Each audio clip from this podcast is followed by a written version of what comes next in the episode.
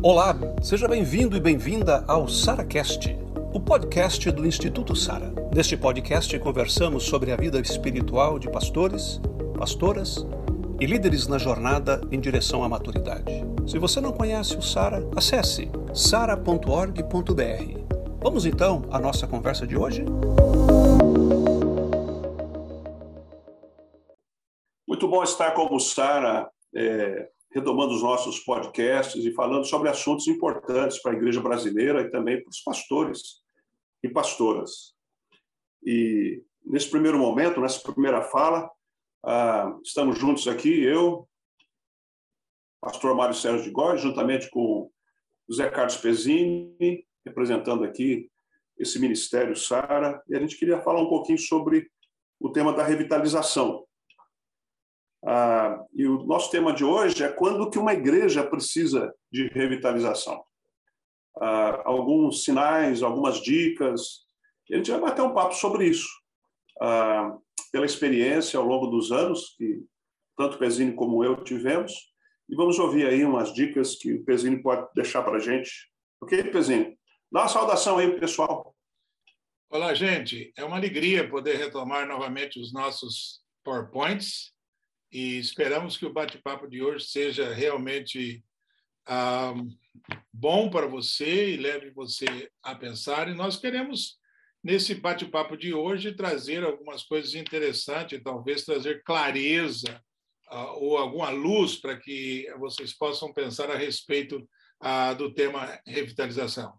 Então, realmente, é uma alegria poder retomar novamente esse, esse tema tão urgente para a igreja no mundo inteiro, não é nem no Brasil, né? Na verdade, a igreja no mundo inteiro hoje é, clama por, por revitalização, né? Muito bom, Pezzini, que legal. Pois é, a gente percebe realmente andando pelo país, né? Este clamor geral por revitalização é, no, no coração dos pastores, da liderança da igreja. E, ao mesmo tempo, as pessoas querem revitalização, mas parece-me que muitos não querem pagar um preço, né?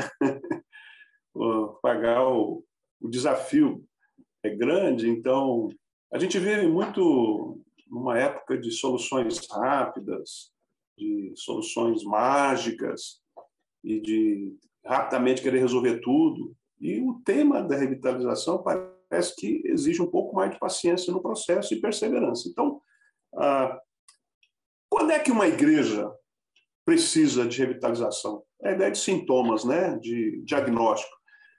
Trabalha um pouco, aí você podia falar um pouquinho da sua experiência sobre isso.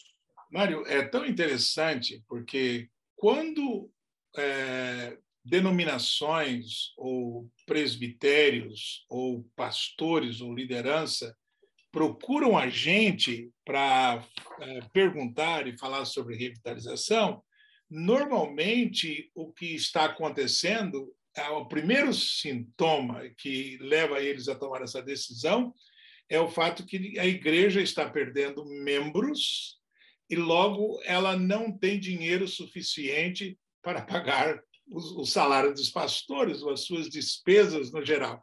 Então ficam. Isso é um sintoma claro, hein? então ficam assim desesperados em busca de, de, de revitalização. Mas talvez ah, existem outros sintomas que a gente precisa ver quando é que uma igreja precisa de revitalização. Uma igreja não só precisa de revitalização quando ela perdeu a sua energia, perdeu a sua paixão, ah, ou está perdendo membros e perdendo financeiramente. Não. Uma igreja, na verdade, ah, por incrível que pareça, ela pode ter 5 mil membros e ela pode ter uma conta ah, bem ah, rechonchuda no banco, ela pode ter dinheiro para pagar o, o, todas as suas despesas por longos anos e precisa de revitalização, não é? Ah, talvez esse é o primeiro. Isso é muito interessante. É, é, o primeiro ponto que a gente precisa deixar claro. Eu me lembro de dois episódios lá nos Estados Unidos, um no Canadá, outro nos Estados Unidos, que exemplificam bem isso. Ah, lá, no, lá no Canadá, a primeira vez, um dos seus líderes foram buscar um pastor e disse para o pastor assim: Olha, pastor, nós queremos te contratar, o senhor não precisa se preocupar, porque nós temos dinheiro no banco para mais 150 anos. Interessante, não é? Ah, lá nos Estados Unidos, um colega meu, uma igreja próxima da minha casa, uma vez conversando com eles, era uma igreja, como sempre nos Estados Unidos, o que acontece com as igrejas históricas, uma igreja já de pessoas bastante idosas, um grupo pequeno. Eu fui bater um papo com o pastor, porque eu participei de um culto onde só tinha americanos brancos, só que a igreja estava localizada num local onde era multirracial e multiétnico, não é? muita gente de diversos países etc. E aí eu disse, mas por que, que a igreja aqui não tem isso? Assim, não, porque quando eu fui convidado para ser pastor nessa igreja, eles disseram que, era, que eles não queriam nenhuma pessoas novas e nem estranhas e nem pessoas de outras culturas no nosso meio. Eles não queriam. Queria que eu ah, que eu batizasse, pregasse, fizesse o casamento dos filhos deles e etc. E é assim que eu estou fazendo. Então veja bem, na verdade, uma igreja ela só precisa de ela precisa de revitalização quando ela perde o senso de ser igreja, quando ela perde a razão pelo qual ela veio existir, ou a razão pelo qual Jesus a criou. Então, qual é a missão da igreja? Para que, que a igreja existe? Se a igreja perde esse essa ideia ou essa visão, essa a, sua missão, a sua visão de ser igreja, ela precisa de revitalização. Ela pode ter 5 mil pessoas, ela pode ter uma conta gorda no banco, mas ela está, ela, para que, que ela existe? Qual é a razão pelo qual ela existe? Então, no, normalmente essas igrejas elas elas estão voltadas para si mesmas, então elas precisam de revitalização. Muito interessante você colocar isso, porque ah, num país como o nosso, quando a maioria das igrejas são igrejas menores, pequenas, não, históricas, é, há uma, uma compreensão, talvez assim, logo de cara, que igreja que precisa de manutenção é uma igreja pequenininha, a igreja que está morrendo ali, com poucas pessoas, poucas finanças. Só ela que precisa de vitalização. A igreja grandona, que está lá, aquela coisa toda que você acabou de descrever, não.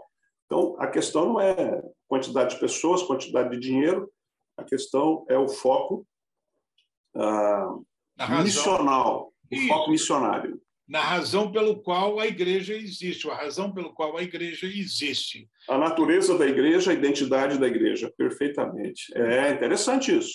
E aí, ela perde isso. E aí talvez surge um, um, terceiro fator que nós precisamos, talvez as pessoas que nos ouvem perguntar, ah, tá, mas como eu posso saber se a igreja ela ela perdeu a razão de existir? Como é que eu posso descobrir que a minha igreja, que eu tenho lá membros, dinheiro e etc., é, é, ela deixou, ela, ela perdeu a sua missão, ela perdeu a razão pelo qual ela, ela veio a existir. É muito simples. Para isso, ah, nós precisamos analisar, dar uma olhada para dentro da igreja, analisar os ministérios da igreja. Porque normalmente a igreja ela perde a razão de existir quando ela volta-se para si mesma, ela passa a olhar para o seu próprio umbigo. É? Okay. Quando todos os seus ministérios e tudo que acontece na igreja está voltada para a manutenção da sua membresia. Ela deixou de ser igreja e passou a ser, então, um clube religioso, aonde os sermões são para alimentar apenas os membros, e aí nós temos que, é, um outro fator interessante, é muitas vezes se um, se uma pessoa não crente vem participar do culto, talvez ele nem pode entender os sermões, porque ele está voltado mais para, para as pessoas, e a linguagem usada é uma linguagem mais para o próprio crente. Quando as... Alcança os alcançados. Exato. E quando o ensino todo dado na igreja é, é voltado para si mesmo, para alimentar as suas próprias pessoas, não é? E... Autossatisfação. Exato, e tudo é feito ali. Então você tem é, você tem ministério de jovens para os jovens, você tem ministério dos, do, do, sei lá, dos homens para os homens, você tem ministérios das mulheres para as mulheres. Então tudo é voltado para si mesmo. Ela está olhando para o seu próprio umbigo. E muitas vezes a pergunta que se faz é o seguinte: ah, por que ela existe? Será que se ela deixar de existir, a, a, a comunidade ao redor vai perceber? É? Então, esse é um fator interessante. Ela deixou de ser relevante para as pessoas ao serem é, que precisam ser alcançadas. Que bom. A gente está falando sobre sintomas, né? Você está apontando aí alguns sintomas é, muito interessantes, esclarecedores, né? A, ajuda as pessoas que estão nos ouvindo a fazer essa auto-checagem, né? Como é que está o ambiente da sua própria igreja e, e tudo mais. Ah, quando uma igreja precisa de revitalização? Alguma coisa mais que você pontuaria aí? Claro, com certeza. Um outro fator que é muito comum a gente encontrar na própria igreja é o fato da perda de é, paixão da sua membresia.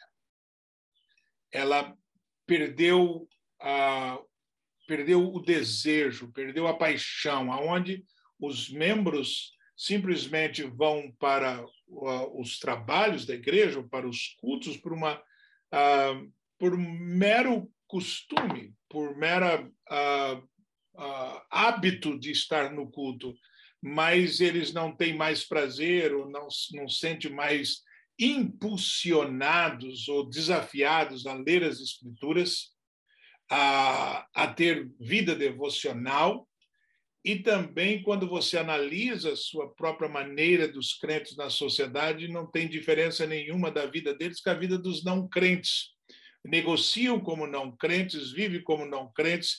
Ah, na empresa onde eles trabalham não há diferença nenhuma e eles não têm empolgação nenhuma para testemunhar de Jesus, que é o Senhor da igreja. Então, ah, eu quero dizer que a igreja perdeu a sua paixão. E isso fala-se muito claro do púlpito, porque aí ah, nós não somos as, os crentes vão para a igreja e eles não têm mais prazer em convidar outras pessoas, os seus amigos, para participarem. Por que, que eu vou convidar o meu amigo para participar do culto da igreja, para ir na minha igreja? Então, ela perdeu a, a paixão, os seus membros eh, perderam a paixão por Jesus. Né? E perdeu o entusiasmo, o brilho, né? não tem mais aquele aquele fogo queimando dentro de si, aonde a igreja de fato é o melhor lugar de se estar. É interessante que há uma antiga frase, né, a gente tem citado de vez em quando, que para uma igreja enferma, uma dieta missionária. É, é. é que nem dia de chuva, quando as crianças não podem brincar lá fora e elas têm que ficar dentro de casa, né? nas primeiras horas tudo bem, porque vai dando comida, bolacha, pipoca, tal, aquela coisa pouco. Quando chega uma certa hora, elas começam a brigar, porque todas querem o mesmo brinquedo, todas querem a atenção da mãe, estão entediadas, estão aquela coisa toda, porque não pode gastar energia. Então, aí quando vem o sol, passa a chuva, elas vão para a rua, vão brincar, vão para a praça, aquela coisa toda, gasta energia, tal. Pronto, aí passa, para a briga. Agora fica dentro de casa, fica brigando por tudo. É, quando a igreja se volta para si mesmo, aí começa muita briga, né? Reclama de tudo, né? Porque eles não são adoradores, eles são clientes, consumidores, né? Isso, estão em busca, é, se não satisfazer a si mesmo, né, não tem razão de eu ir lá. Né? É, ah, o sermão não está bom, a música não está boa, esse hino não está bom, essa programação não está boa, tudo está ruim. É, né? Porque eles estão ruins. É, é, mas em se tratando dessa energia, desse, desse fogo, dessa paixão, isso é, reflete, é, primeiramente, na sua liderança, né? no seu próprio pastor. Né? O, na verdade, o pastor normalmente é, é, é, é o, o, é, o, ponto principal, né? aquele que faz a curva, porque uh, hoje, se você olhar uma igreja, o culto é o centro da igreja, vamos dizer assim, não é? Porque é um, é lugar de adoração. Ah, há uma frase que nós usamos, né? principalmente do Sara, você sabe disso, que é a, de Bounds, que é homens mortos pregam sermões mortos e sermões mortos matam, não é? Matam. Aí nós temos o pastor enfermo prega sermões enfermos e sermões enfermos. Não é? Se o pastor perdeu a paixão, ele não tem mais vida devocional, é? ah, ele, ah, o que ele leva para o público é um mero sermão, fruto de um estudo acadêmico, o que é que ele vai transmitir? Ele não produz fogo no coração das pessoas. Né? É. E, e, logo o que acontece. Prega para a cabeça, mas não pega no coração. Né? É, exato. E daí o que acontece é que leva as pessoas a perder também a sua intimidade e logo a sua paixão. Talvez essas são as maiores sintomas que nós precisamos entender. Então, talvez um dos grandes sintomas é a igreja perdeu a, o senso é, da razão pela qual ela existe, ou ela veio a existir. Okay. É? Perdeu a missão, né? Senso de missão. O senso de missão, é? a, da, da, urgência pela qual ela existe. E ela, a, segundo, então, uma igreja que perde isso é porque ela está voltada para si mesma, olhando para o seu próprio umbigo.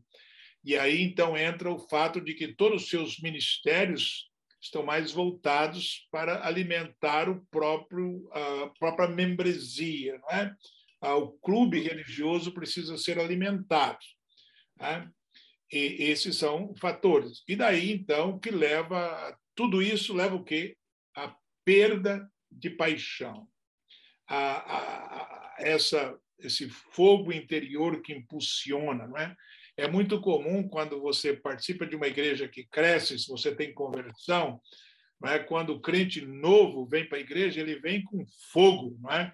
ele, ele quer ver algo acontecer na vida dele, na vida do outro, ele começa a convidar colegas, os amigos, etc., para, para poder participar. É tão Mas, bom que ele quer todo mundo com isso, né? Exato, e esses são fatores. Então, esses sintomas, elas, eles precisam ser prestados atenção, porque ele, muitas vezes não é simples é, para detectá-los. E sem falar que aí, vamos, vamos dizer uma coisa, é que nós também, pastores, fomos treinados para dar, fazer manutenção. Né? E ao fazer manutenção, o que ocorre é que nós, é muito mais fácil para nós, pastores, lidarmos com crentes, falarmos a linguagem já daquele crente que está ali, né? tudo à nossa volta. E aí a gente acaba esquecendo o que acontece fora das quatro paredes. Como é que vamos, é, como podemos é, produzir um culto na qual ele seja inspirativo para aqueles que já estão sentados ao banco por muito tempo e também seja atrativo para aqueles que ainda não conhecem a Jesus. Não é? São um trabalho árduo. É, realmente, o trabalho da liderança é muito importante. Há uma pesquisa que mostra que de cada 100 pastores, eu li essa pesquisa no livro, de cada 100 pastores, só dois tinham amigos não crentes.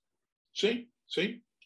Então, se o discípulo não é maior que o mestre, o, a igreja, o rebanho, não pode subir acima da sua liderança, do seu pastor, enfim, dos seus líderes, né? Uhum. É, e passa por aí também, como você tem dito, né? É, Muito bom. E... Uma última coisa, você quer dar uma palavra final? É, e, e talvez uma, uma última uh, palavrinha para chamar a atenção é que uma igreja, quando chega assim, o que ocorre é que a própria liderança está desmotivada.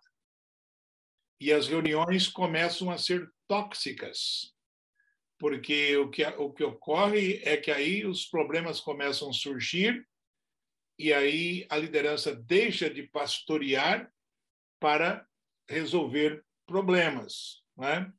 É, deixa de compartilhar o evangelho e gasta tempo agora é, solucionando ou tentando solucionar os problemas internos, né? E isso ocupa demais. Ah, agora lembrando, pastores é, lembram quando nós, pastores, perdermos a paixão, o desejo de Deus e perdermos a nossa vida devocional diária, é o começo, é, então, é, dessa a, avalanche que vai levar de morro abaixo a, a igreja, fazendo com que ela, né? ela perde a razão dela ser igreja. Eu acho que esse é o ponto principal de tudo isso.